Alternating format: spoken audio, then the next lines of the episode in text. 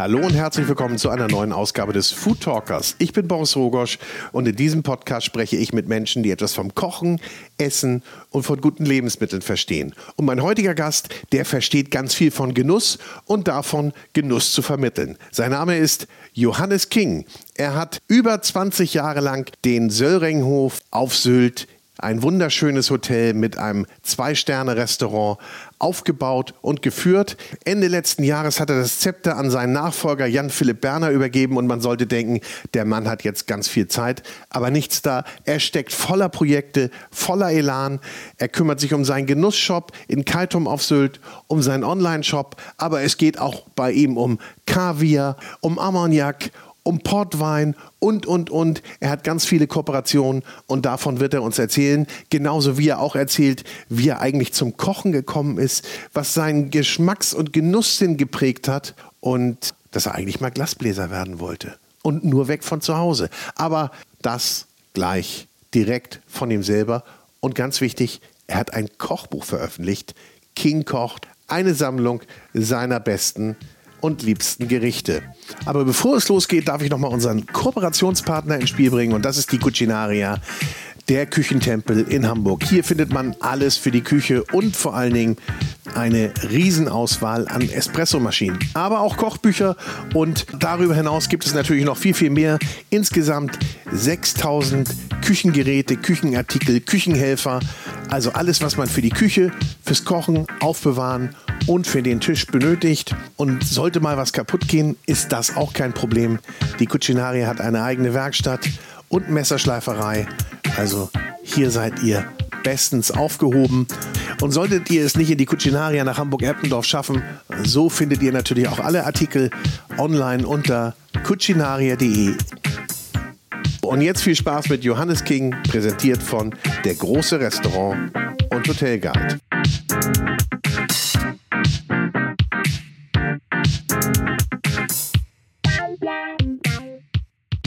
Herzlich willkommen, Johannes King. Schön, dass du da bist. Ja. Endlich haben wir es geschafft. Ja, vielen, vielen Dank. Ich habe mal wieder Landgang. Ja. Ne? Wollt Auch nicht schlecht. Wollte gerade sagen, du hast dich mal wieder von der Insel entfernt. Darfst du das denn eigentlich? Hä? Ja, ich darf das immer mehr und nach Corona-Zeiten natürlich auch wi- wirklich wieder sehr gerne. Und ähm, ich habe einige Dinge zurückgestellt und äh, jetzt geht es in Bilderbund weiter. Du hast ja auch ein bisschen mehr Zeit jetzt. Oder stimmt das gar nicht? Ist dein Kalender schon wieder so voll? Sagen wir mal so, es hat ein neuer Abschnitt angefangen, den du ja, Ja, genau. wohl vorbereitet Ja, hast. Da kommen ja, wir sicherlich gleich mal drauf. Ja. Und dann kommt er gleich raus, neuer Zeitabschnitt und haut gleich mal ein Buch raus. Und das liest sich dann so, der King kocht. Ich meine, der da steht nicht der King, ja, King kocht. Auch das noch. Also es passiert ganz viel.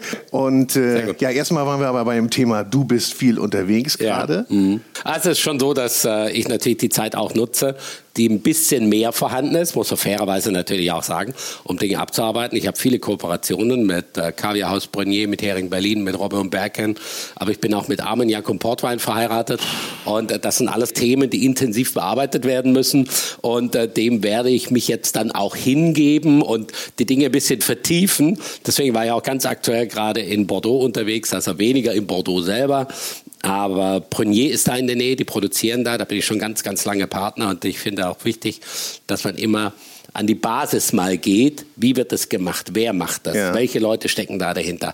Glaubwürdigkeit auch, Nachvollziehbarkeit, dann solche Dinge auch.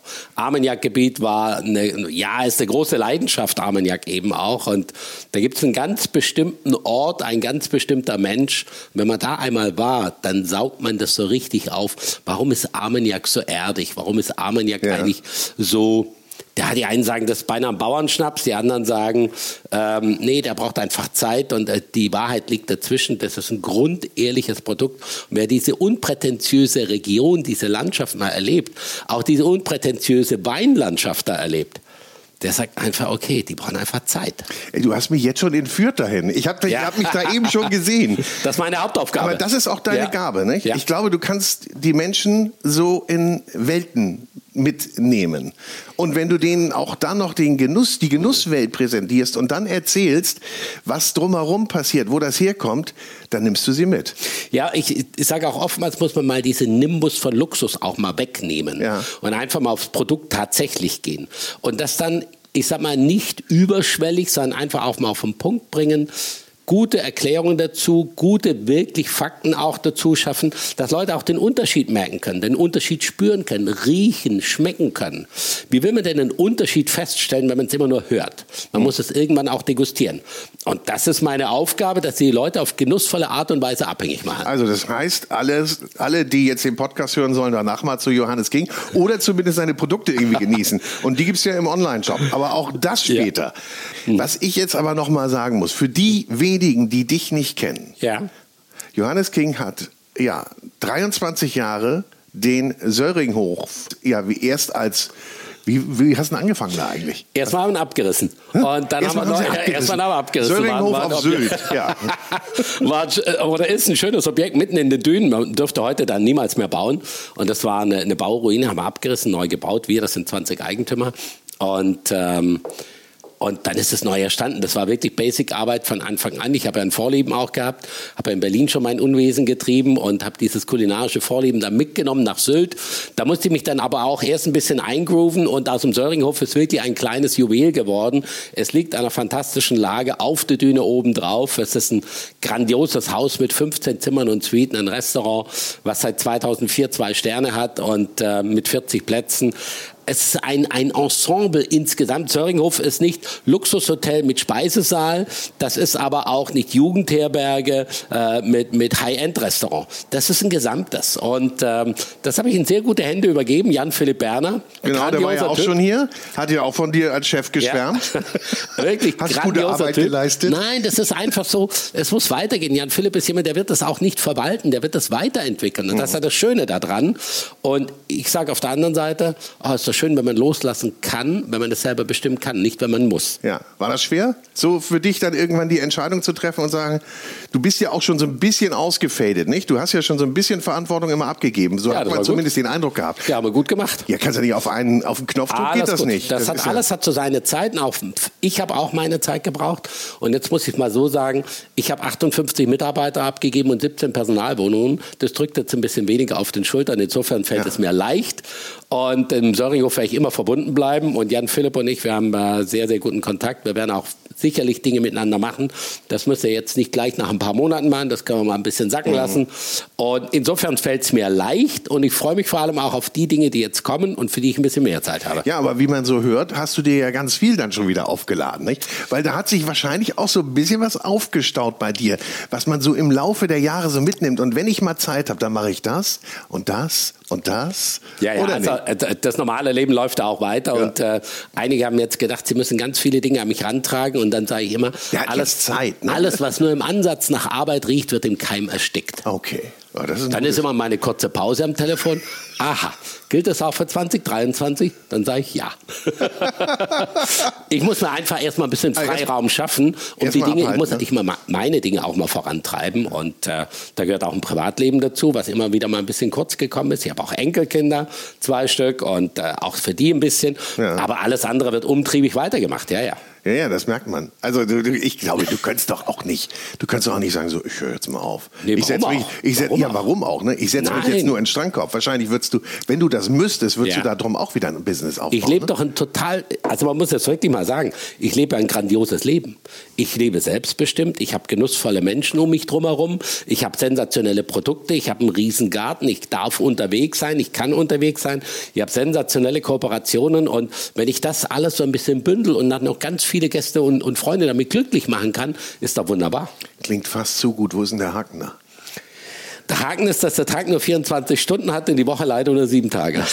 Also Wer muss das ja sagen. Nicht? Also, Johannes ist heute in die Bahn gestiegen, nimmt sein Fahrrad mit, sein E-Bike, ja. darf man sagen, kommt mit dem E-Bike hier in den Hof geschossen, ist irgendwie in wenigen Sekunden die Treppe raufgerannt. Der Mann ist so sportlich und man merkt auch, da ein bisschen will er seine Zeit optimal einsetzen. Ja, ja doch, ja? das gehört auch mit dazu, dass man äh, beweglich bleibt und das ist für mich ganz, ganz wichtig. Ich werde 59 Jahre alt. Ähm, Und ich liebe auch ein bisschen in Bewegung zu sein, vor allem liebe ich draußen zu sein. Und ich habe mir heute gedacht, ich, heute nehme ich das Fahrrad mit, ich habe noch drei Termine nachher in Hamburg, hintereinander weg, eins am Hafen unten, das andere hier auf der anderen Seite von der Außenalster und ja, perfekt. es ist Frühling, könnte nicht besser sein. Ja, ideal. Ja, und äh, ich meine, du kommst überall durch, schnell, ja. Ich glaube sogar schneller, als wenn ich mit dem Taxi gefahren wäre. Viel schneller, viel schneller. Sag mal, wenn wir jetzt ein bisschen, wir gehen jetzt so ein bisschen rückwärts, ja? ja. Äh, ähm, mhm. Wenn wir da mal, du hast gerade deine Zeit in Berlin erwähnt, da hast du deinen ersten Stern mhm. bekommen und äh, warst ja auch relativ lange in Berlin, zehn Jahre, wenn oh, ich das. Berlin, Berlin war wirklich eine große ja? Zeit, äh, weil das war von, das Restaurant gab es von 88 bis 98, das heißt also vor Mauerfall, dann die Zeit nach dem Mauerfall. Ähm, das Grand Slam im Grunewald, im Tennisclub Rot-Weiß. Also die Lage war irgendwie ein bisschen spooky. Auf der anderen Seite war es so das gute Wohnzimmer für die Grunewaldgäste. Ja. Und da hat sich alles geöffnet. Und das war wirklich ein toller Platz, auch ein tolles, äh, tolles Restaurant. Ich denke gerne dran zurück der Haken da, der war, dass äh, die Küche minimal war und von da aus haben wir auch das Clubrestaurant vom Tennisclub bestückt. Das heißt, auf der einen Seite vom Pass ging Spaghetti Bolognese für die Jugendmannschaft raus und äh, Puttengeschnetzeltes mit Currysoße und Reis. Und auf der anderen Seite über einen Fahrstuhl mit Sprechanlage ähm, ging dann damals Jakobsmuschel, Steinbuttkotelett und äh, Poulet de Bresse und alles über einen Fahrstuhl zum Service. Aber nicht ein Team, zwei, zwei. Ein Team. Ein Team. Ein Team. Ei, ei, ei, Topf neben Topf. Boah, Mann. Wenn ich daran zurückdenke, boah, krass, wie wir das hingekriegt haben. Wann hast du denn entdeckt, dass du äh, Teams gut führen kannst, dass du die Leute motivieren kannst, dass du ein guter Mentor bist? Im Übrigen wurde, Hast wurdest du ja in diesem Jahr ausgezeichnet jawohl, jawohl. als Mentor des Jahres vom Guide Michelin, ja. was ja auch selten ist, dass es ja, das überhaupt verliehen Ja, eine neue Auszeichnung. Ganz neu, gedacht, ja, ja, ganz das neu. Ist aber eine gedacht, Ehre. Weil ich eingeladen war, habe gedacht, Mensch, Blumenstrauß oder Blumentöpfe gibt es doch bei Michelin gar nicht. Und äh, die hatten aber wirklich darauf bestanden, dass ich komme. Eigentlich wollte ich Schneeschuh laufen gehen, Schneeschuh wandern in den Alpen, musste ich dann ein bisschen verschieben. Und, äh, ich habe das am Anfang erst gar nicht so richtig geschnallt, aber äh, Thierry Marx in, in Paris oder in Frankreich ist auch ausgezeichnet worden vor ja. zwei Wochen. Also honorige Leute. Insofern ist es äh, eine sehr schöne Sache. Ein schöner Reigen, in dem Aber du hast ja gefragt, wann, genau. wann hat es angefangen? Dass du es ähm, gemerkt hast, dass du ein guter hab, Trainer bist. Ich habe neun Geschwister und äh, ich bin das zehnte Kind, ich bin der Kleinste. Ich habe Disziplin gelernt und mich unterordnen, aber auch mich durchzusetzen, weil sonst kam man da ja nie zu Wort.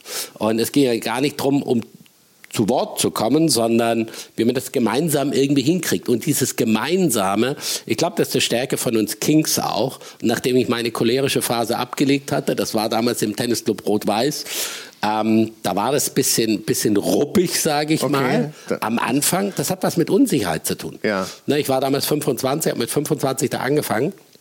Und ähm, das war pure Unsicherheit. Da musste man sich lautstark über, über Lautstärke muss man über Lautstärke muss man dann ja. Kompetenz zeigen. Habe ich mir aber schnell abgewöhnt, weil ich da, das war mir viel zu anstrengend. Da habe ich gar ja. keine Lust dazu. Und dann ist es in diese ich sage in, in Souveränität und Harmonie und dieses Miteinander, man kriegt ein Gefühl ja nachher auch dafür. Und ich habe mich sehr früh selbstständig gemacht. Ich war mit 26 schon selbstständig damals. Und wenn man dann alles selber machen muss. Also selbstständig im wahrsten Sinne des Wortes, man muss auch für jeden Euro, für jede D-Mark damals noch mhm. auch einstehen. Man kriegt ein anderes Gefühl, eine andere Wertschätzung auch dafür. Für das, was geleistet wird, für das, was jemand kriegt, für das, was man kauft, für das, was man mindestens braucht ja, ja. auch. Man kriegt ein anderes Gefühl dazu. Und ich glaube, das trägt auch mit dazu bei, dass man gemeinsam es besser hinkriegt. Ja, und dann vermittelt man es natürlich auch den Leuten. Man kann es ne? anders rüberbringen. Ja, also nicht weil nur es glaubwürdig auch ah, ist. Genau. Ne? Hast du denn mal Schiss gehabt irgendwann, dass du das irgendwie so, wenn man mit 26 sich selbstständig macht?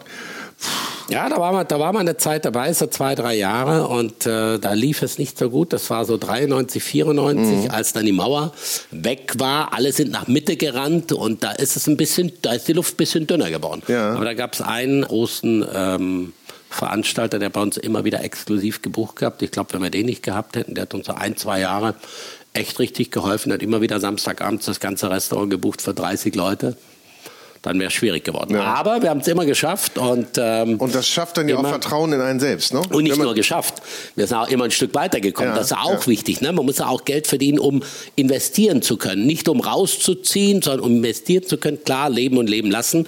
Aber das hat auch was damit zu tun, dass man Gehälter fair bezahlen kann, dass er die immer zahlen kann, dass er die auch überpünktlich bezahlen kann, dass man auch zusätzlich verzahlen kann. Das gehört für mich auch als Unternehmer dazu, dass es nicht nur ein Unternehmen ist, in dem man eine schwarze Null schreibt und irgendwie bei rauskommt, sondern dass man investiert in die Zukunft. Naja. Investiert in die Mitarbeiter, investiert in, ins Objekt, investiert in die Gäste auch, in das, was man eben auch macht, in die Qualität der Produkte und, und, und. Das du hast ja eine Fürsorgepflicht da, nicht? Also fürs ja, Team. Aber eine aber schöne Pflicht. Ja. Eine schöne Pflicht. Und ich ja. glaube, die sucht man sich dann auch nur aus, wenn man, oder auch längerfristig aus, wenn man weiß, dass man sie auch bedienen kann. Nicht? Ja. Und dass man damit auch klarkommt. So, nun nennt man dich ja, und wir haben das ja eben auch schon eingangs gehört, du bist einfach ein Genussbotschafter. Ja. Wann hast du denn Genuss für dich so äh, das erste Mal kennengelernt oder sagst oder dass es was Besonderes ist für dich? Schon glaube, mit deinen Geschwistern am Essenstisch? Ich glaube, Honig, Honig hat mir ganz viel auf den Weg gegeben. Honig. Äh, mein Vater war 70 ja. Jahre lang Imker, der ist äh, ja. 96 geworden, mein Vater, und der hat 70 Jahre lang geimkert. Und ich bin mit Bienen aufgewachsen und ich glaube, diese, also wenn es ein Punkt ist, dann, dann würde ich da den Honig herausstellen, ja. weil da hat es bei uns allen irgendwie, so blöd es auch war, wenn wir gestochen worden sind, ne, aber diesen Frühlingshonig, den Sommerhonig, den Waldhonig, die Waben abdeckeln, dieser, dieses Abschlecken, dieses Glas, den Deckel noch, bevor mhm. zugemacht, beim Abfüllen, wenn er noch flüssig war. Das hat mir ganz viel mit auf den Weg gegeben, weil es schmeckte immer anders und das hat wirklich sensibilisiert. Und wenn ich heute sage, wo hat es eigentlich angefangen, dann hat es beim Honig eigentlich angefangen. Und wir haben so viele Sachen gehabt, weil wir Selbstversorger waren. Wir haben Gemüsegarten gehabt, wir haben Obstgarten gehabt, wir haben alles selber eingemacht, wir haben Hasen gehabt, wir haben Kühe gehabt, wir haben Schweine gehabt, wir haben Milch gehabt, wir haben Butter gehabt. Das hört sich jetzt an wie ein Schlaraffenland. Äh, früher war auch nicht alles gut. Mhm. Aber im Nachhinein muss ich sagen, bin ich sehr, sehr dankbar, dass ich das so erlebt habe. Aber der Honig, das ist natürlich, und wie auch die anderen Produkte, die ihr dann erzeugt habt, ist natürlich reine, sind natürlich reine Naturprodukte. Ja, das ist Natur. Und, und, und du kannst es direkt nachvollziehen. Ne? Wenn ein schlechtes Jahr war, wo die Blüte schlecht war, dann gab es schon mal viel weniger Honig. Also es gab ja auch Parameter, wo du sehen kannst, der, der Kreislauf der Natur, der spiegelt sich ja irgendwo wieder. Und mhm. die Bienen waren da das, das, das, einfachste und anschaulichste Ding, was man haben konnte. Das hat mich ähm, auch heute noch. Also ich schätze Honig unglaublich und ich gucke schon ganz genau, wo ich was kaufe und wo der herkommt. Und es gibt immer noch eine ganz, ganz gute Bezugsquelle aus dem Land der Maultaschen und ähm, aus dem ja? Schwarzwald. Ja, okay. ja, ja, ja, das, okay. äh, das gehört dazu. Meine Kinder auch, die sind abhängig. Ja? Ja, die sind abhängig davon. Die lassen lieber den anderen alles weg und die kriegen jedes Jahr ein Kontingent. Und kannst du so in der Blindverkostung sagen, das ist das, das ist das? Ja, aber du kannst am Honig sehr gut rauserkennen, ist es äh, natürlich Blütenhonig ja. oder ist es Sommerhonig, dann natürlich auch bei Klee oder sowas kannst du schon besser definieren. Bei Blüten kann man es definieren. Ich würde jetzt nicht sagen, dass eine wirklich rausschmeckt, ob es Kirschblüten oder Brombeerblüten waren. Das ist eher ein bisschen grenzwertig. Also man kann da seine Bienenstöcke da hinstellen, man mhm. ganz, ganz viel Brombeer. Aber Rapshonig oder so ist eindeutig erkennbar. Ne? Ja. Das an der Farbe, aber auch am Geschmack ist das erkennbar. Waldhonig, also wenn Bienen nah am Wald stehen, wo viel Tannenwald ist. Mhm. Und Tanne und Kiefer ist wirklich anders. Ja. Jetzt, wenn da fünf Kiefern zwischen 100 Tannen dazwischen waren, dann schmeckst du das nicht raus. Aber Wald schmeckt dann, es sieht auch gleich anders aus, ist auch gleich flüssiger. Ja. Und von und, dem her gesehen kann man das schon oder, gut erkennen. Oder ist denn, ich habe immer den Eindruck, der ist auch dunkler. Ja, ja auch dunkler. Ja, ja, ja, Hast du so ein Gericht aus der Kindheit, wo du sagst, oh, das, das ist das, was, was ich sofort abrufe, wenn ich an meine Kindheit denke und an Essen denke? Also es hat jetzt nichts mit Honig zu tun, nee. aber es gibt, ach, ich, ich kann kaum eins rausstellen, weil es gibt so viele. Mach mehr. Aber, aber, aber geräucherte Schweinerippchen mit Sauerkraut und Kartoffelbrei, ja. ähm, das, oder Hühnerfrikassee, da gab es bei uns dazu Gugelhupf, gesalzene Gugelhupf und Salat aus dem Garten. Aha. Das war so typisch Sommer, das hätte es bei uns im Winter niemals gegeben, ja, ja. aber das war so ein Sommergericht und Dampfnudeln. Oh. Ja. Dampfnudeln, das also Buchteln, ja. aber halt in XXL. Da man ja so ne? Norden Richtig ja schön so, groß. Ne? Ja, aber und da unten, wenn es dann so ein bisschen karamellisiert war, ja. da raus. Oh. Ah, das sind schon schöne Sachen. Ich stelle mir das aber auch jetzt mit neun Geschwister? Mhm.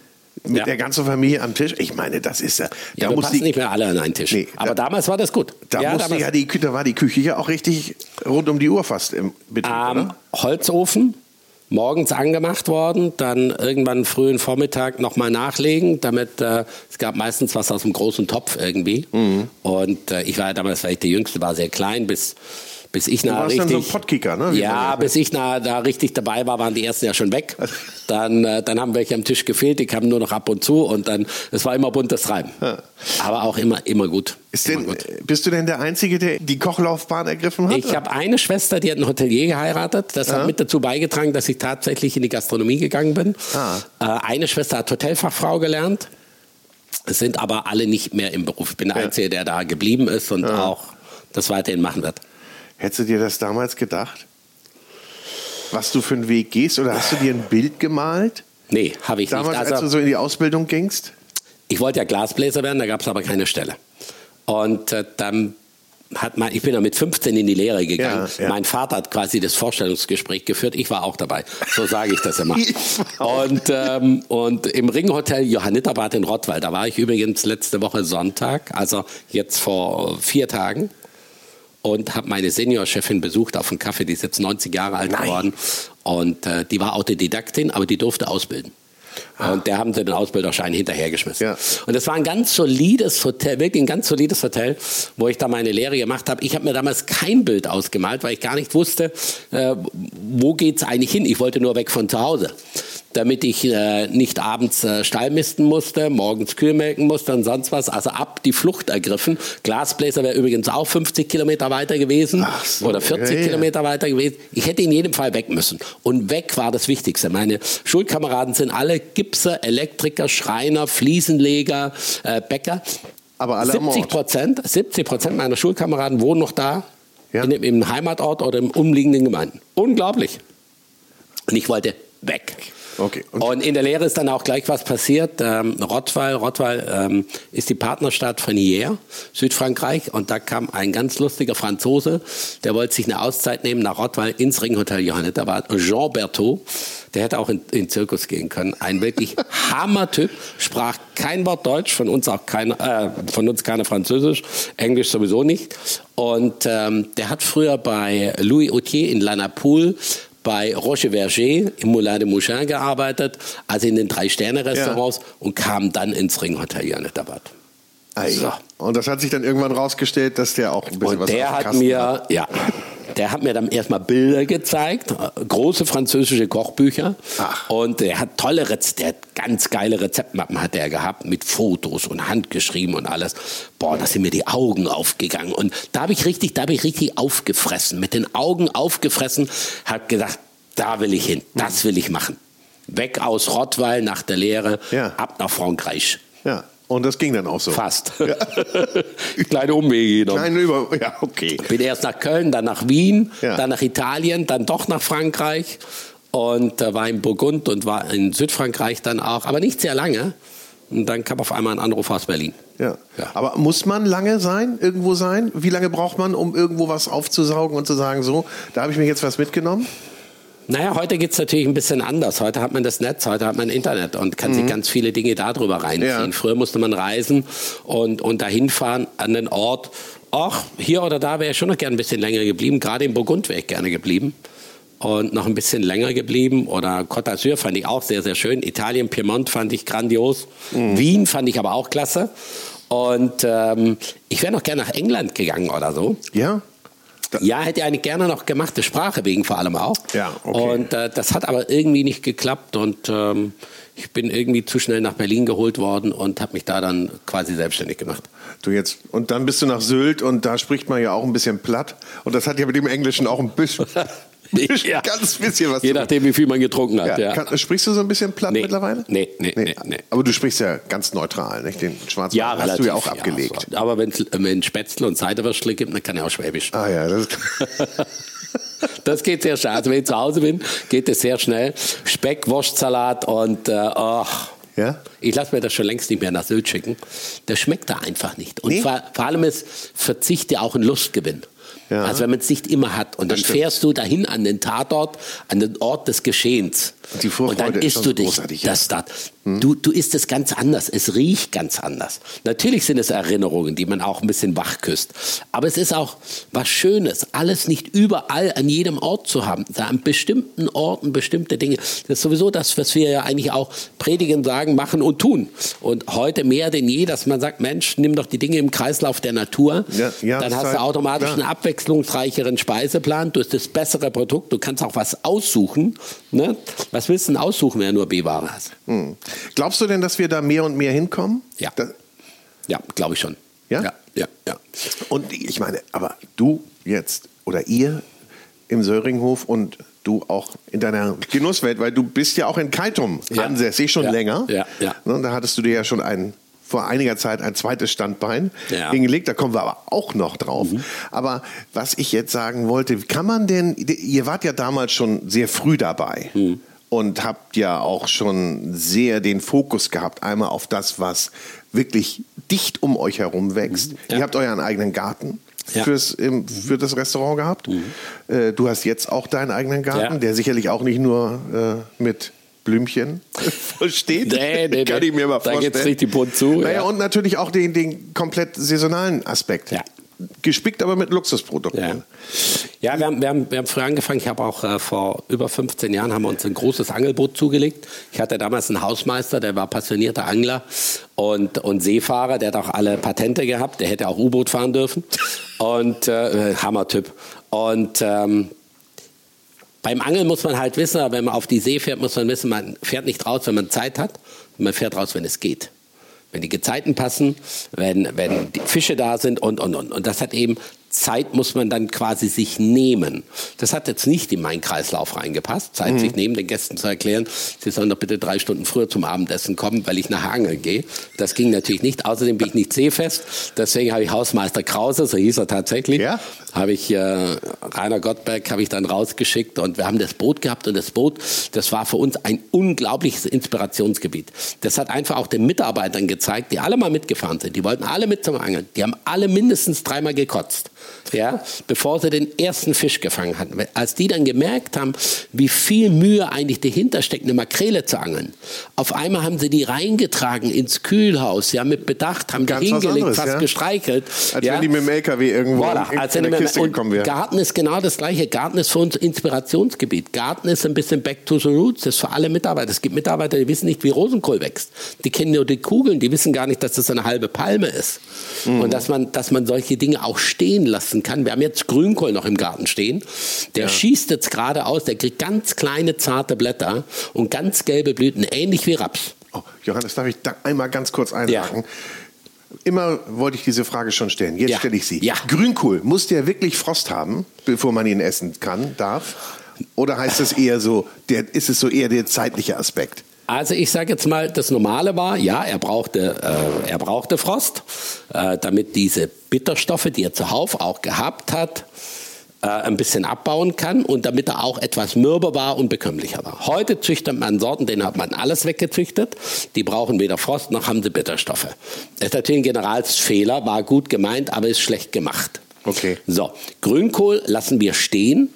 Und einen Teil davon lassen wir stehen, binden den an im Winter und jetzt schießt der aus, der wird jetzt so 1,50 Meter hoch, hat ganz viele kleine Triebe, ganz kleine Grünkohlblättchen, zart, hellgrün mit gelben Blüten wie Raps. Und am 1. Mai gibt's Maibock und für mich ist das ultimativ geilste Mitte Mai ein Stück Maibockrücken, also nicht das Bier, sondern einjährige Böcke, die ab 1. Mai Ja. geschossen werden dürfen. Maibockrücken mit Grünkohl und Grünkohlblüten. Das ist für mich so, so sinngemäß, was gibt uns die Natur da eigentlich? Wir müssen es doch nur erkennen. Wir müssen es ein bisschen hegen und pflegen und auch einfach mal wachsen lassen. Und dann ist Grünkohl was ganz anderes. Natürlich ist Grünkohl kein Frühlingsgemüse im klassischen Sinn. Aber man muss dem Ding auch mal Zeit lassen. Und die Natur, die beschert es uns dann, dass wir die kleinen Blättchen abmachen können. Die werden einmal durch die Pfanne geschwenkt, wirklich drei Einmal nur- Sekunden und fertig. Und zu dem Maibock dazu. Ja. Das feinste, cholesterinfreiste und zarteste Fleisch, was es das ganze Jahr über gibt, ist Maibockfleisch. Und dazu diese zarten Grünkohlblättchen mit den gelben Blüten drauf. Es ist Genuss fürs Auge, Genuss für den Mund. Herrlich. Ach, da könnte ich schwelgen. Herrlich. Also nicht nur im November, Dezember Grünkohl. Da ist ganz anders. Also im November, Dezember, wenn ich da Grünkohl anders, esse, da passen noch ganz andere Dinge dazu. Ja. Ja. Ja. Natürlich auch wild, aber das ist doch dann viel da. Hast du ein Grünkohlrezept in deinem neuen Buch? Nö. Also zum Buch Also muss ich gleich mal dazu Ja. sagen, nee, gleich dazu sagen, das ist ja eine Ansammlung aus den letzten 20 Jahren. Meine Lieblingsrezepte, da sind ein paar neue drin. Wenn ich jetzt ein, ich sag mal, ein aktuelles Buch nochmal machen würde, würde ich im Kreislauf der Natur ein Buch machen. Mhm. Wobei diese Dinge waren auch im Kreislauf der Natur, aber das war sehr auf Gerichte abgezielt, ja. meine Lieblingsgerichte. Ja. Wenn ich ein neues Buch machen würde, was wahrscheinlich die Folge sein wird, dann würde ich ähm, viel stärker dieses Thema im Kreislauf der Natur, welche Produkte wachsen denn zu welcher Zeit besonders gut? Wann hat ein Produkt seine Hochsaison? Welche Produkte kann man besonders gut auch konservieren, kombinieren, einsetzen, was ist mit Blüte, Blatt, äh, Stängel, genau. äh, Wurzel, wie kann man diese Dinge, das kommt in dem Buch relativ wenig vor. Das war auch nie Sinn und Zweck äh, des neuen Buchs, mhm. sondern da waren diese Genussgeschichten, diese genusssüchtigen ähm, Dinge, die ich eben schon lange mache, die sind da hauptsächlich auch mit drin. Und dann eben die Gerichte, wo ich auch sage, die würde ich heute genauso eins zu eins kochen wie vor 15 oder 20 Jahren. Ich glaube, das zeichnet das Buch auch aus, dass du sagst, mhm. also die sind mal geschaffen worden, diese Gerichte, ja. und die kann man auch immer noch kochen. Und die sind auch großartig. Die, ja. muss, die muss man auch wahrscheinlich gar nicht weiterentwickeln, oder? Oder sind kann man das? Also ich sehe ein, ein, Rezept auch immer als Inspiration für jemand anders. Früher war es ja auch so, der Küchenchef hat im Nachmittag in der Zimmerstunde hat er die geheimen Rezepte und Vinaigrette zusammengerührt, weil das Rezept durfte ja keiner haben. Heute ist man doch der geilste Typ, wenn man als erster das im Netz drin hat. Ja. Jemand ja. anders fällt doch was ganz anderes dazu ein. Jemand anders hat dadurch irgendetwas aufgesaugt und sagt, ah, ich kombiniere das aber damit und damit ja. und damit und damit. Und das ist das, das, was uns weiterbringt. Du hast eben ein interessantes Wort gesagt, Zimmerstunde. Ja. Da, wenn, Teildienst. Wenn der Chef seine Ruhestunde hat, oder wie? Ist nee, andersrum. Also früher war es völlig normal, dass man Teildienst hatte, also ja. so von, von 10 bis 14 ja. Uhr und dann wieder so ab 17.30 Uhr bis 22 Uhr. Und in Mittags nannte man die Zimmerstunde. Da sind wir auf unser Zimmer gegangen. Ach so. Und die hat der Chef dann oft genutzt, um heimliche Dinge zu machen, ah. die keiner mitkriegen durfte. Ah, okay. Geheime Hausrezepte. Oh. Die Zimmerstunde, alles klar. Ja, in der Zimmerstunde. Okay, also anderes Konzept, aber so kommst du natürlich dann wieder gleich auf neue Sachen. Aber ich meine, das ist jetzt keine neue Sache für dich, aber ja. so kommst du natürlich immer wieder auf neue Projekte und neue Themen, nicht? Für ja. das nächste Buch dann schon. Also ich, ich hasse Rezepte schreiben. Das ist wirklich nicht mein Lieblingsbereich, aber ähm, ich nehme jetzt einfach ein bisschen mehr Zeit dazu und da macht es das Ganze wieder geschmeidiger, weil ich möchte es dann, ich möchte die Dinge so erklären, dass sie schmackhaft sind, dass sie nachvollziehbar sind und dass sie auch ich sag mal, einfach sind. Manche müssen nicht kompliziert sein. Also ich sag mal, der Unterschied zwischen Jan Philipps Buch und meinem Buch ja. ist, Jan Philipp hat ein Hammerbuch geschrieben mit 450 Seiten. Für mich ist das eher ein Lexikon, auch ein Buch ist, ist es, als ja. Nachschlagwerk. Mein Buch ist eher so, du schenkst dir ein Glas Portwein ein, setzt dich auf die Couch und liest es durch.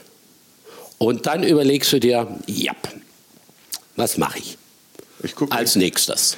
Ich gucke mal so drauf. Ne? Ja. So, ich mir, also ich könnte jetzt den, Frühling ist ja der, äh, haben wir ja den sortierten Helgoländer Hummer oh. mit gebratenem Spargel ja. und Portulakblüten. Ja. Da wäre ich dabei. Ich auch. Ja? Also und es geht jetzt gerade richtig los. Wir kriegen tatsächlich, also Helgoländer Hummer war ja, war ja lange Zeit absolut tabu. Inzwischen gibt es da wieder richtig Mengen. Das ist die einzig deutsche Hummerzuchtstation von staatlicher Seite, die ja. da wieder angesiedelt worden sind. Hammerqualität, die daherkommt. So, den kriege ich, glaube ich, noch hin. Ne? Den kriege ich auch relativ Easy. einfach hin. Ja. Was ist denn mit dem nächsten, wenn ich jetzt Ravioli mit Kalbsherzbries mache ja. und Morcheln? Das ist ein Setzkasten. Ja? Also Spries äh, brauchst du keine Raviolis draus machen, das kannst du einfach mal ein bisschen eine größere Menge auch machen und frierst dir einen Teil weg. Mhm. Das finde ich ganz gut. Äh, Ravioli-Teig, wenn du den eh einmal machst, dann kannst du auch davon was abzwacken und äh, später noch äh, Spaghettis oder Nudeln damit machen, aber eben dann auch Ravioli. Die Füllung, da würde ich mir auch immer gleich ein bisschen mehr machen. Mhm. Da kann man einen kleinen Teil wegfrieren und nicht für, nicht für acht Monate. Ne, aber mal für zwei, drei, vier Wochen einen Teil wegfrieren. Ich bin eher ein Freund davon, einen Tick mehr zu machen. Du kriegst es auch besser abgeschmeckt. Du kriegst das also auch vom also Einkauf her ist ja. es viel sinnvoller. Klar. Kauf einen Tick mehr, mach ein bisschen mehr und portionierst dir dann weg. Und das Einfrieren, sage ich, ist eine Überbrückungszeit, so nenne ich das, wie man es äh, nicht verderben lässt. Und insofern völlig legitim. Aber die Ravioli sind auch lecker. Mhm. Kann man alle möglichen füllen. Ja, wenn ich, und wenn ich jetzt, so im Sommer komme ich dann, aber das interessiert mich auch nochmal sehr, da kommen wir auf eine andere Passion von dir, die ja hier verarbeitet ist. Ja. Portwein Melissenschaum. Ja. Ja, das Klingt so, spannend, ne? Ja, das ist so, eigentlich ist es ein Parfait ähnlich, ein bisschen leichter, ein bisschen lockerer. Und dieser Portwein Melissenschaum, das sind äh, Stachelbeeren mit drauf. Das Ah. war dieses säuerliche davon, auch manchmal so ein bisschen mehlig säuerlich bei Stachelbeeren. Und äh, dann eben, wenn du Alkohol in ein, ein Parfait oder in Eis reinmachst, da friert es nie so stark durch, als Mhm. wenn kein Alkohol drin ist. Ne? Zucker und Alkohol friert ganz schlecht oder friert gar nicht. Und in der Kombination ist es dann so, dass dieses, dieser geeiste Schaum dann tatsächlich sehr schaumig ist. Nicht cremig ist wie ein Eis, Ja. auch nicht wie ein Parfait, so ein bisschen splittig, sondern fast schaumig. Und trotzdem Geist. Und kriege ich das hin, so als mittelmäßig Begabter? Locker, Ja? locker. Ja. Und kann kombiniert werden. Kann Ja. kombiniert werden mit Himbeeren, mit Pflaumen, mit Brombeeren, mit Stachelbeeren. Ganz easy. Auch mit eingemachten Sachen. Also wenn man sich jetzt ein paar äh, Aprikosen zum Beispiel einmacht oder weißes Pfirsichkompott. Und diesen Portwein Melissenschaum kann man easy herstellen. Hm. Leicht zu machen. Und ich habe auch gesehen, das Hühnerfrikassee mit, mit Gugelhupf ist auch Ja, dabei. ja, ja, das gehört absolut zu meinem. Lieblingsrezept. Das, Das hat einen Wandel, das hat einen Wandel nochmal durchlebt. Ähm, Jan Philipp hat sich dem auch mal angenommen, hat es anders interpretiert, geiles Gericht draus geworden. Ich bleibe bei meiner Variante natürlich und ähm, meine Kinder haben mich gebeten, ich möchte doch mal einen großen Topf Hühnerfrikassee an einem sonnigen Sonntag mitbringen, mitbringen, damit wir schön draußen im Garten essen können. Mhm. Ja. Ja, das wäre ja auch tun. Wo leben deine Kinder? Sind die auf Sylt? Im noch? Moment relativ nah zusammen. Ja. Hamburg, Flensburg, Handewitt Ach ja. Oder und, ist ja nicht so äh, weit dann. und Grönland. Und Grönland? Ja, im Moment gerade. Ah, ja. War auch spannend. Warst du schon mal auf Grönland? Nee, Ne? Willst du mal hin? äh, im Moment noch nicht. Nee. Nee. nee. Gibt ein paar andere Ecken, wo ich unbedingt Ja? hin möchte und äh, die kulinarisch etwas be dicht besiedelter Ja. sind. Kommen wir nochmal zurück auf den Portwein. Ja. Was ist denn mit dem Portwein los bei dir? Ist das eine ganz besondere Passion? Ja, also Portwein, wie bin ich eigentlich zu Port gekommen? Ich war bei Franz Keller in Kellers Restaurant in Köln in der Aachener Straße. Das ist 1983 gewesen. da gab es einen jungen Restaurantleiter, Vincent Moissanier, Le Moissanier in Köln. Ja, klar. Genau, da haben wir uns kennengelernt. Ich war damals Kommi dort und er war Serviceleiter so ein bisschen. Wir hatten einen Gast gehabt. Dienstag bis Samstag war das Restaurant immer offen. Der hat einen Gast gehabt, einen, einen, einen Stammgast. Der hat immer eine Flasche Port am Dienstag bestellt und hat die dann bis Samstag so nachmittags durchgetrunken. Also nach dem Essen immer ein Gläschen Port. Ja. Und da durfte ich mal ein Gläschen von haben. Und ich hatte sowas noch gar nie getrunken. Also aus dem Schwarzwald kannte ich das nicht. Und das schmeckte so nachhaltig gut. Und da habe ich mich dafür zu interessieren begonnen. Und ich weiß allerdings, was das auch war. Es war Kindheit und Oval National 1963. Das ist A, mein Geburtsjahr. Dann 63 ist ein Jahrhundertjahrgang. Heute ist, wenn man noch irgendwo eine Flasche man ja, ne? findet, wenn man heute noch eine Flasche findet, äh, zwischen 3.000 und 5.000 Euro. Ja. ja, es wird halt immer weniger. Ja, es gab da nicht unendlich viel. Kommt nicht, ne? Aber Kindheit und Oval National 63, das ist so ein Synonym. Wenn es was gibt, was ein Überflieger ist, dann ist es das wirklich. Und so bin ich zu Port Wenn man gekommen. so da rangeführt wird. Ich Ja, meine, okay. Ich ne? habe es natürlich dann auch wieder vergessen, in Anführungsstrichen, und habe mich dann natürlich vorgearbeitet. Und bei Portwein ist so, man muss sich einmal durch die Breite durchsaufen, nicht in eine Menge durchsaufen, sondern einmal durch die Breite. Das geht aber ganz einfach. Und ähm, das hat sich über die Jahre hinweg so entwickelt. Und ich habe wirklich sehr, sehr viele Menschen schon auf legale Art und Weise von Portwein abhängig gemacht. Ich mache auch Portwein-Seminare. Ich gebe Portwein-Kurse und Wollte demnächst wird es auch online Ja? äh, Kurse geben, Portwein-Kurse geben. Das gehört zu meinen Aufgaben, die ab Ende 22, Anfang 23 dann starten. Oh, du bist aber schon Und ziemlich getaktet. ne? Dass ich mich, ja, das hat eben auch was mit der Jahreszeit zu tun. Ende September gehe ich Portwein stampfen wieder im Dorotal. Da muss ich mindestens einmal im Jahr hin. Das ist so Weltnaturerbe. Das ist eine Landschaft. Das zum Niederknien ist das. Und nimmst zum du, da auch, Niederknien. nimmst du da deine Seminarteilnehmer auch mit? Das könnte sein, dass ich das jetzt das erste Mal mache. Ah ja. Also ich wollte kein Reisebüro eröffnen, aber ich, äh, es gibt schon Mittel und Möglichkeiten, dass man denen die Anhaltspunkte gibt, wo sie sich einzufinden haben. Und von dort aus werden sie begleitet und den Rückweg müssen sie alleine antreten. Und also das, man findet den Mittelweg. Aber es gibt ja auch die, die das nicht machen können und für die gibt es dann eben äh, ähm, au- auf Sylt in Kaitum oder in dem neuen Pop-Up-Store, was bald geben wird, äh, ein kleines Portwein-Seminar. Aber da hätte ich wirklich wo- auch Bock drauf. Aha. Da hätte ich wirklich auch Bock drauf, online Portweinseminare zu machen, weil das ein sehr genüssliches Vergnügen. Ja. Pop-Up-Store. Kann man nicht einfach so sagen und dann nicht weiterreden drüber. Ja, ich sag jetzt mal so, es, es gibt schon eine Räumlichkeit. Heute Morgen habe ich mit dem Maler noch telefoniert und eine WhatsApp geschrieben. Und der Maler ist aber jetzt, schon konkret. Der Maler ist durch, der Boden, also die Dielen sind auch schon geliefert, der Boden kann jetzt gelegt werden. Es gibt ein kleines, zauberhaftes Objekt, gar nicht weit vom Genussshop weg.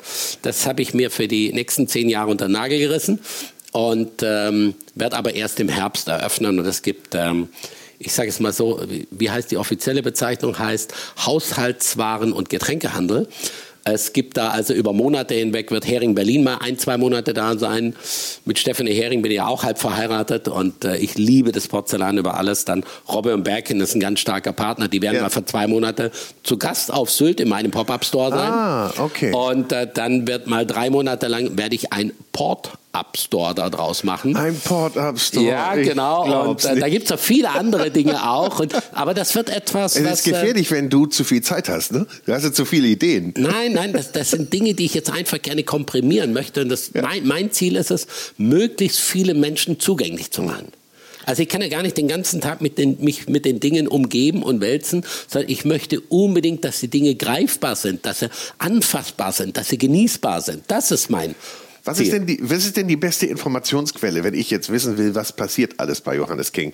Gibt es einen Newsletter, den ich abonnieren kann? Ja, es gibt einen Newsletter, das ist ganz wichtig, ähm, über, über einen Online-Shop natürlich ja. oder über einen Genussshop in Kaitum.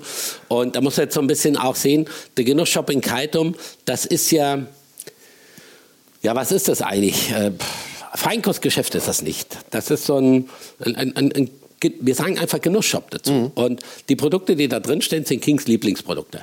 Das kann das ähm, Rapsöl von Nordstrand sein, das kann äh, die Polenta aus dem Tessin sein, das kann das Fruchtgelee von Hedia aus Paris sein, Armagnac, Portwein, ähm, Lieblingsweine natürlich auch, ganz, ganz, ganz vieles. Dann gibt es Kleinigkeiten zu essen und trinken, das artet manchmal ein bisschen aus, also es bleibt da nicht bei klein. Es gibt eine unverschämt gute Weinkarte mit fast 500 Positionen und der Niklas Ertel, das ist ein ganz junger Kerl, und der war vor meinem Söringhof, ist nach Österreich, nach, nach Wien gegangen, ist leider Corona-bedingt dort gestrandet, den habe ich sofort wieder zurückgepfiffen und habe dem ganz, ganz viele Freiheiten auch gegeben, ganz viel Vertrauen. Ja. Und äh, der, der setzt es wirklich auch ein und das ist ein Pfiffikus vom Allerfeinsten. Und ich lasse den einfach auch Hab machen. Ich auch lange nicht mehr gehört, Pfiffikus. Nee, das Super. ist ein Pfiffikus. Ich, ich kann ja. mir vorstellen. Ich Im Schwäbischen würde man sagen Käpsele. Käpsele, habe ich auch Das ist die höchste schwäbische Auszeichnung, ja? die es gibt. Ja, eine Käpsele. Deswegen ganz, ganz feiner Kerl und deswegen Genussshop, das ist so von bis. Ja. ja. Und Felix und Fabian in der Küche, das sind inzwischen 14 Mitarbeiter, die da sind. Ja, Wahnsinn. Und äh, ich strecke meine Nase natürlich auch immer wieder rein, aber meine Intention ist nicht, da drin zu stehen und äh, fünf Tage oder sechs Tage die Woche da drin zu verbringen, sondern ich möchte meinen Mitarbeitern den Rücken stärken, dass die einen geilen Job machen können. Mhm. Und ich, ich sage mal, die sind das Herz, ich bin der Motor. Hm. Ich treibe von hinten an und unterstütze und mache und tu und die sind nach vorne. Und auch die haben ja den dabei. Mentor des Jahres. Ja, logisch, logisch, natürlich, natürlich. Und dann gibt es den Online-Shop und da wollte ich gerade nochmal drauf ja. kommen. Online-Shop ist etwas Breitgefechter. Da können wir nicht alle Dinge machen, die wir im Genussshop machen. Das, mhm. Von der Haltbarkeit geht es nicht, vom Transport her geht es nicht, vom Lebensmittelgesetz her geht das nicht. Ähm, sobald man etwas online vertreibt, sobald man etwas im Handel quasi verkauft, und man, unterliegt man ja ganz anderen Dingen. Klar.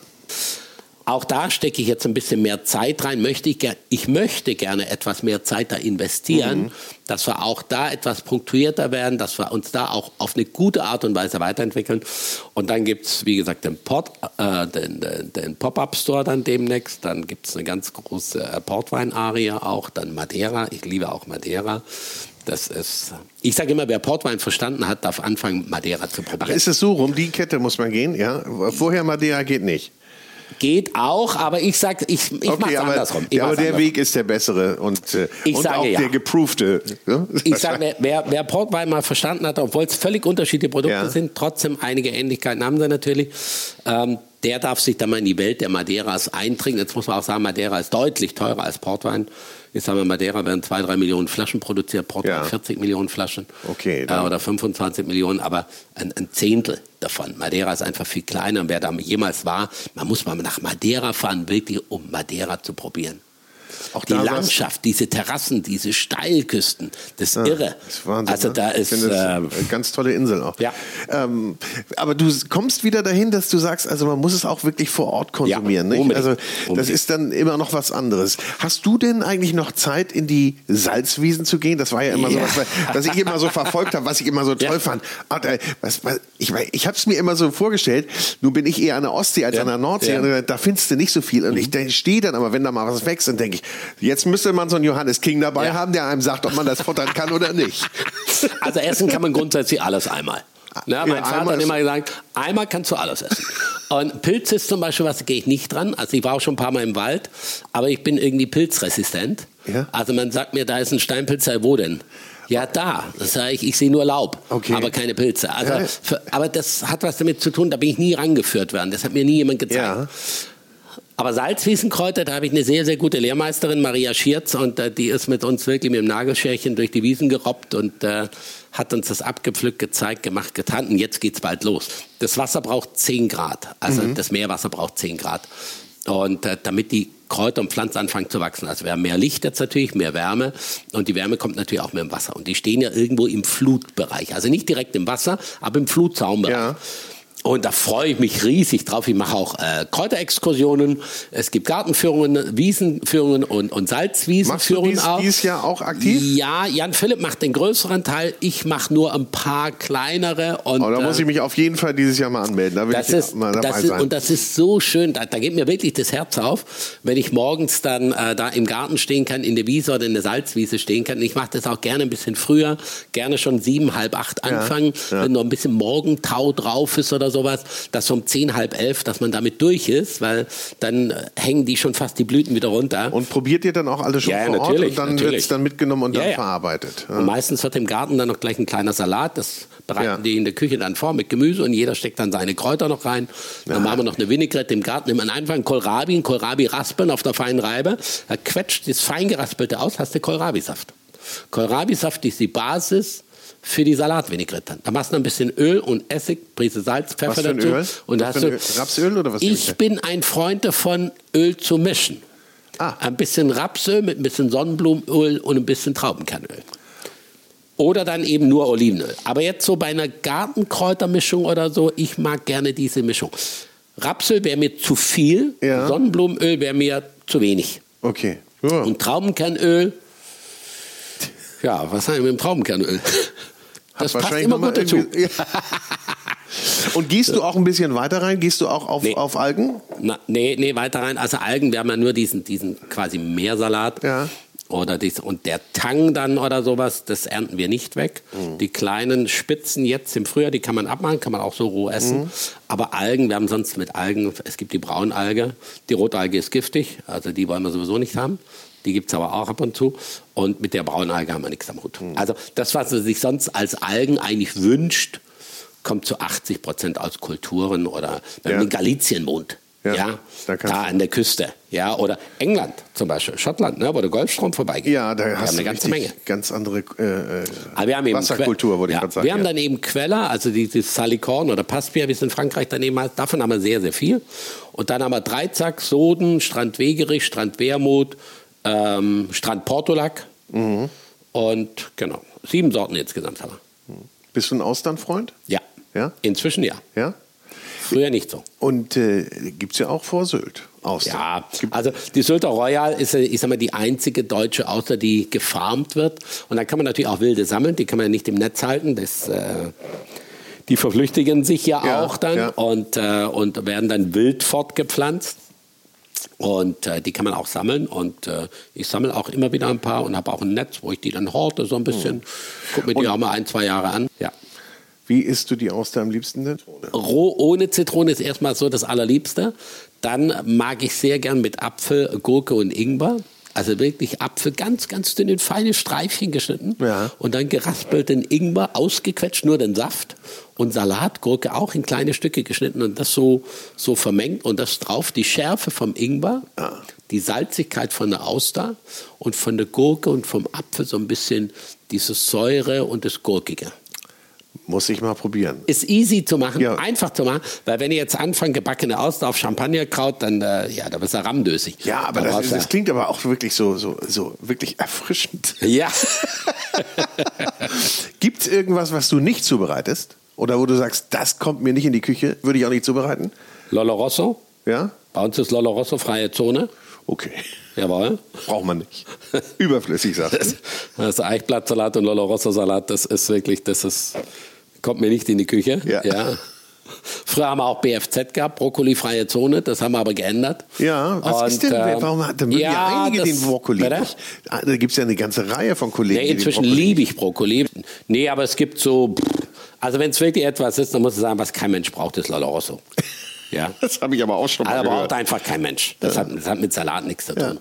Nun sagt man von dir, du hast die kulinarische Landschaft auf Sylt nachhaltig geprägt.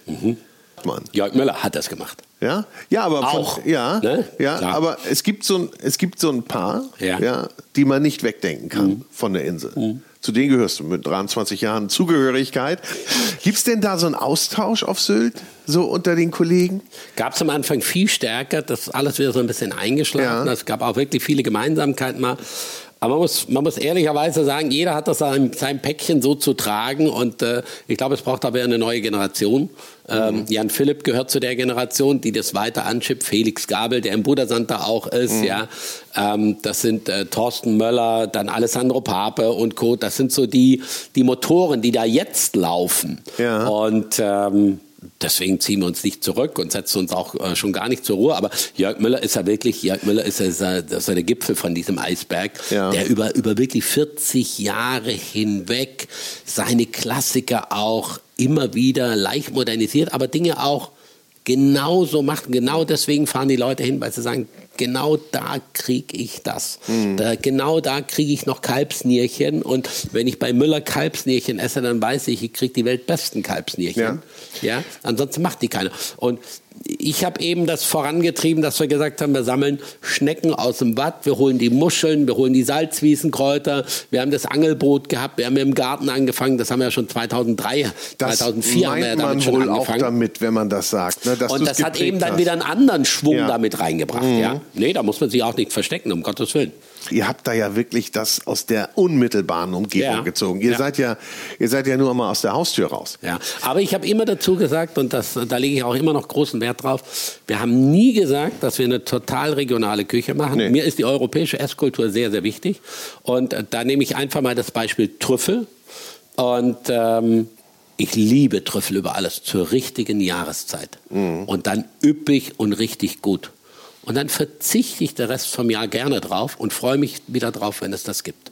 Und das möchte ich meinen Gästen nicht vorenthalten. Das gehört für mich zur europäischen Esskultur. Deswegen brauche ich keinen Papageienfisch aus Neuseeland. Nö. Und du hast in, dein, in deinem Buch ja auch, wenn du sagst, das ist auch eine Sammlung der ganzen Ja. Gerichte, da hast du natürlich auch Produkte dabei, die man jetzt nicht auf Sylt findet. Oder die Ja nicht klar, auf Sylt natürlich, wachsen, ne? natürlich. Das ist Vor ja allem klar. in, in den letzten 20 Jahren sind da, haben wir uns ja auch verändert. Ja. Ja. Und am Anfang haben wir auch äh, Gott und die Welt gehabt und von Saint-Pierre angefangen bis über ähm, Schießen, fällt mir jetzt gerade nicht so richtig ein. Und ähm, aber trotzdem ist es immer ein bisschen enger geworden. Es ist Mhm. immer ein bisschen enger geworden. Man darf nicht vergessen, das erste Buch ist 2007 erschienen, das zweite 2012 und jetzt das dritte quasi 2022. Das sind wieder zehn Jahre dazwischen. Mhm. Und trotzdem habe ich aus dem ersten und zweiten Buch jeweils 20 Lieblingsrezepte mitgenommen. Und wir haben die, die 29 Rezepte genauso fotografiert, Mhm. wie die ersten zwei Bücher fotografiert worden sind damit es ein Fluss bleibt. Und ich Ja. glaube, wenn jemand das Buch so durchguckt, kann er nicht erkennen, aus welchem Buch welches Bild ist. Das war auch die, die Lucia Ellert, das ist eine Wienerin, eine Fotografin, fantastische Persönlichkeit. Die war vorher noch nie auf Sylt. Ach, Die, war, die hat einen anderen Blick für Sylt gehabt, als viele, die dann so ein Klischee-Sylt einfach Mhm. auch, die denken immer man, muss immer, man muss immer ein Reddach sehen und man muss immer Heidelandschaft sehen. Die hat einen ganz anderen Blick gehabt. Deswegen sind die Bilder auch anders geworden. Und ihre Food-Fotografie, das macht sie auch sehr unprätentiös. Und weil sie das so gemacht hat, konnten wir diesen Faden jetzt genau weiterführen, ohne dass wir jetzt Kompromisse machen mussten und sagen mussten, naja, das müssen wir jetzt halt so machen, damit wir es dem anderen angeglichen haben. Überhaupt gar nicht. Und das ist für so, mich das- wieder etwas, wo ich sage, ah, da hat etwas Bestand. Kontinuität. Es ja. hat etwas Bestand. Es gibt auch ein sehr, sehr schönes Buch, nicht nur, weil ich bei ihm gearbeitet habe, Henry Levy, Monsieur Ja. Henri. Ja. Der kommt im Buch auch vor, weil der hat mich vom Armagnac abhängig gemacht. Oder? Das, da gibt es eine schöne Geschichte dazu, die steht da auch drin. Und das Buch, das Maitre-Kochbuch, gibt es heute, kann man bei eBay manchmal noch irgendwo Ja. kaufen. Ähm, das ist ein Buch, da schwelge ich manchmal drin. Da rieche ich genau, was da auf dem Teller ist. Ich kann es regelrecht schmecken, was da auf dem Teller ist. Und man kann die Dinge heute anders machen. Aber besser, das wird schwierig. Du kannst im Kopf schmecken natürlich. Ja, Klar. Also das ist, da kommt eins zum anderen dazu und ähm, ist manchmal schwierig. Wenn du beim Heilfasten bist und dann von Speck träumst, weißt du, und äh, du kannst das genau schmecken, das ist nicht witzig, ja. Aber Und ich habe noch sieben Tage vor mir. Oh. Wie definierst du Genuss? A, Zeit sich nehmen ist für mich auch Genuss. Also etwas auch bewusst zu essen. Wie soll ich das definieren? Auch sowas. Neugierde gehört für mich zu Genuss dazu. Etwas Neues entdecken, es neu zu genießen, eine neue Interpretation da davon zu haben. Zeit, Neugierde gehört für mich dazu. Ja, es muss einfach gute Qualität sein, sonst kannst du es nicht genießen.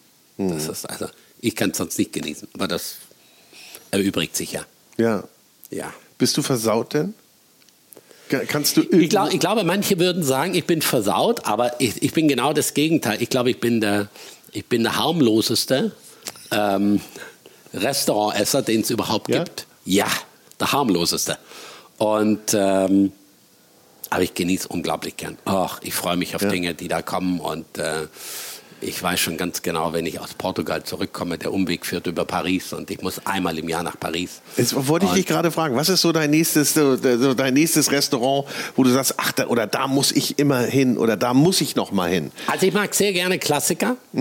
Wirklich sehr gerne. Heberlin äh, ist äh, in Ilhäusern. Das ist für mich in den letzten Jahren wieder richtig, richtig groß geworden. Das beste Zwei-Sterne-Restaurant der Welt. Ja. Leider den dritten verloren. Finde ich nicht gerecht, aber ist egal. Ähm, aber aber da, da stimmt einfach alles. Da ist die Atmosphäre, der Raum, diese, diese, diese Natürlichkeit der Mitarbeiter, der ganzen Ja. Die machen ihren Job aus Leidenschaft. Die repräsentieren eine Landschaft. Dann sitzt man da an der Ill. Und wenn man jetzt da hinkommt, da blüht alles. Im Ja. Herbst dann alles in, in Rot getaucht und dann fantastisches Essen dazu. Das ist für mich, das ist mehr als ein Ausflug wert. Und da sage ich, du, egal was es kostet, ja, und die sind da total human noch. Ne? Also die sind da, also ganz, ganz, ganz normal. Das ist für mich schon großes Kino. In die Traube Tonbach würde ich sehr, sehr gerne gehen. Jetzt in die neue dann. Ja. Absolut, weil der Thorsten Michels auch, auch der hat seinen Weg gefunden. Ja, Ich ja. glaube, dieser Abnabelungsprozess von, von, äh, von vorher, das ist auch vorbei. Der hat seine neue Linie gefunden, wird mutiger. Zu Clemens Rambichler möchte ich unbedingt gehen in Ja, Sonora. Sonora. Also jetzt mal in Deutschland zu bleiben, gerade so. Das interessiert mich sehr, aber in keinen der Betriebe komme ich demnächst hin. Aber ich finde Mittel und Wege. Ich- Manchmal bin ich auch schnell. Schnell und unkonventionell. Ja, man kann ja dann. Ne? Mal. Man Manchmal, kennt sich ja auch. Ne? manchmal hat man auch Freiheiten, die Man, man, ja auch, nutzen man muss. hat ja auch so ein paar Vorteile. Ja. So, und jetzt möchte ich noch mal von dir wissen, wie schmeckt, so in ein paar Worten, wie schmeckt Sylt? Oh. Sylt schmeckt immer salzig, ein bisschen. Ja. Dann schmeckt Sylt immer besser mit einem Schluck Champagner. Also man sagt ja immer die Champagnerluft, aber es, es ist einfach so. Auf Sylt schmeckt der Champagner irgendwie besser. Natürlich hat das mit der Lebensart was zu tun. Natürlich hat das was damit zu tun. Die Leute haben Urlaub, die haben Freizeit, die wollen das genießen. Das Wasser ist Gott sei Dank oft zu kalt, Ja. dass die Leute alle im Wasser rumlümmeln. Deswegen in der Gastronomie sind wir da nicht traurig drüber. Und, ähm, aber wie schmeckt Sylt? Meerig, jodig, salzig. Ja, und immer mit ein bisschen Kohlensäure. Immer mit, Ja, immer mit ein bisschen Kohlensäure. Das ist schön. ja so, so würde ich es auf den Punkt bringen. Wie ist das für dich, wenn du jetzt zurückkommst? Ähm, nachher dann. Heute Abend. Heute Abend. Ja. Ist das dann nach Hause kommen? Ist das Heimat? Eine Heimat ist was anderes für dich, oder? Heimat bleibt, bleibt für mich Schwarzwald. Heimat ist für mich das ist eine ganz tiefe innere Verbundenheit. Ja. Und Sylt wird nie meine Heimat, aber Sylt ist ein wunderbarer Lebensabschnitt, an dem ich sehr, sehr gerne bin. Und ich kann mir noch wirklich vorstellen, noch lange Zeit auch dort zu sein. Sylt ist für mich wirklich ähm, eine unglaublich schöne Insel, ein unglaublich schöner Ort. Ähm, ich liebe Wind. Ich mag es nicht so wahnsinnig warm. Mhm. Äh, mir kommt da ganz viel entgegen. Ähm, es ist überschaubar, es ist genussvoll schnell hin, schnell weg. Das gehört jetzt auf die mhm. Negativseite so ein bisschen, wobei auch da, man muss sich nicht beschweren. Wir können von Sylt aus nach München fliegen, wir können nach Zürich fliegen zur richtigen ja. Jahreszeit. Und also man hat auch Möglichkeiten, dass man mal schnell weg, schnell wieder zurückkommt. Ja, ja immer seine Vor- alles, und Nachteile. Alles gut. Ja. Aber Sylt ist sehr, sehr lebenswert. Mhm. Das ist auch ein schönes Schlusswort, nicht, würde ja. ich sagen. Also besucht Johannes King in einem seiner vielen Projekte äh, im Genussshop, im Pop-Up Store oder dann den Port-Up Store. Ja. Den gibt es erst ab Herbst. Ab Herbst. Ja, ja. In, äh, bei einem der Seminare ja. oder ja, ihr findet ihn. Genau. Auf jeden Fall. Genau. Ganz herzlichen Dank für dieses genussvolle Gespräch, mein Lieber. Dankeschön. Und Jawohl. also, das Spaß Austern ne? und äh, Apfel, Gurke. Apfel, Gurke, Ingwer. Äh, Ingwer. Aber Ingwer nicht draufgerieben, sondern Saft ausgebreitet. Nimmst du einfach so ein Zebertuch, reibst ein bisschen drauf und dann drückst du das so, auf. Ich hätte es jetzt so über so eine Microplane gerieben. So ja, es ist trotzdem, da hast du Stücke drin. Ja. Das ist nicht gut. So. Weil ich da hinten gerade so eine Zebra-Rolle sehe. Ja. Wir machen das auch, Microplane auf die Zebra-Rolle drauf und dann ausquetschen. Ja. Nur den Saft. Und Gurke schneidest du einfach solche, solche Gurkenstücke geschält, ja. dünne Scheiben. Ja. Und dann schneidest also du so ein ungefähr bisschen 5, 6 Zentimeter lang. Nee, dann schneidest du so ein bisschen schräg, so. dass sie maximal Ach. so lang sind. Ah. Und Apfel auch, und das darf ruhig ein säurestarker, das kann ja. auch mal ein Granny sein. Ja. ja. Und den auch so kleine Stifte. Und das untereinander vermengen und dann diesen Ingwersaft drauf. Fertig. Ja, guck mal, habt ihr noch ein kleines Rezept bekommen. Herzlichen Zack. Dank, mein Lieber. Jawohl. Danke. Der King kocht. Ja. Tschüss. Tschüss. Wieso sage ich immer, der King kocht? Das heißt, King kocht. So. Tschüss. Ciao.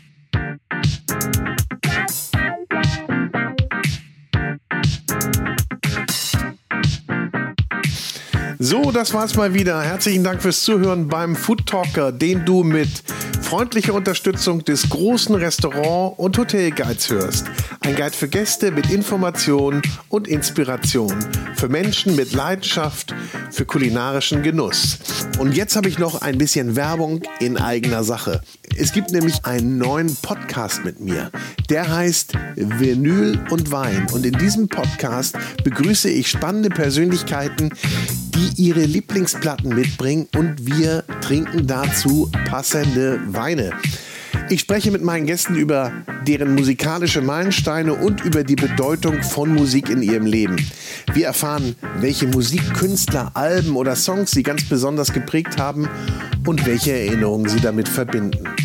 Passend zur Musik stellt uns dann unser Sommelier ausgesuchte Weine vor, die wir natürlich auch direkt in der Show verkosten. Also, wir hören uns bei Vinyl und Wein.